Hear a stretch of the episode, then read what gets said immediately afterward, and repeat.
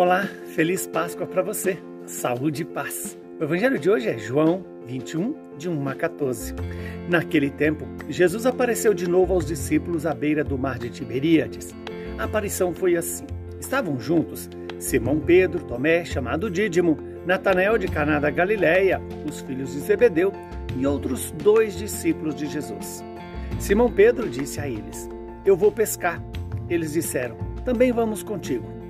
Saíram e entraram na barca, mas não pescaram nada naquela noite. Já tinha amanhecido e Jesus estava de pé na margem, mas os discípulos não sabiam que era Jesus. Então Jesus disse: Moços, tendes alguma coisa para comer? Responderam: Não. Jesus disse-lhes: Lançai a rede à direita da barca e achareis. Lançaram, pois, a rede e não, não conseguiram puxá-la para fora por causa da quantidade de peixes. Então o discípulo a quem Jesus amava disse a Pedro: É o Senhor. Simão Pedro, ouvindo dizer que era o Senhor, vestiu sua roupa, pois estava nu, e atirou-se ao mar. Os outros discípulos vieram com a barca, arrastando a rede com os peixes. Na verdade, não estavam longe da terra, mas somente a cerca de cem metros. Logo que pisaram a terra, viram brasas acesas, com peixe em cima e pão. Jesus disse-lhes: Trazei alguns dos peixes que apanhastes. Então Simão Pedro subiu ao, bar, ao barco, arrastou a rede para a terra. Estava cheia de 153 grandes peixes. E apesar de tantos peixes, a rede não se rompeu. Jesus disse-lhes: Vinde comer. Nenhum dos discípulos se atrevia a perguntar quem era ele, pois sabiam que era o Senhor. Jesus aproximou-se, tomou o pão e distribuiu por eles. E fez a mesma coisa com o peixe. Esta foi a terceira vez que Jesus, ressuscitado dos mortos, apareceu aos discípulos. Palavra da salvação.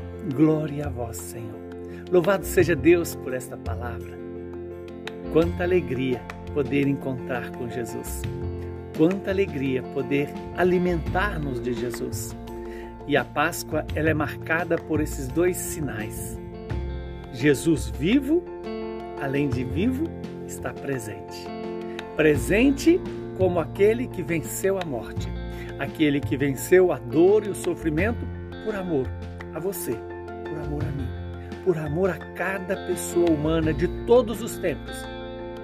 E nesta aparição de Jesus, ele gera para nós um grande um grande questionamento.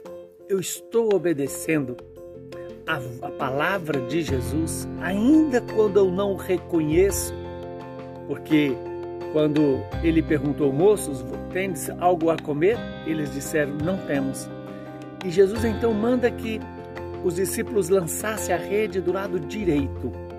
Veja que o lado direito de quem está na minha frente, ele, ao jogar do lado direito, ele está eh, de frente comigo do lado do meu coração, porque a minha esquerda é a direita do outro.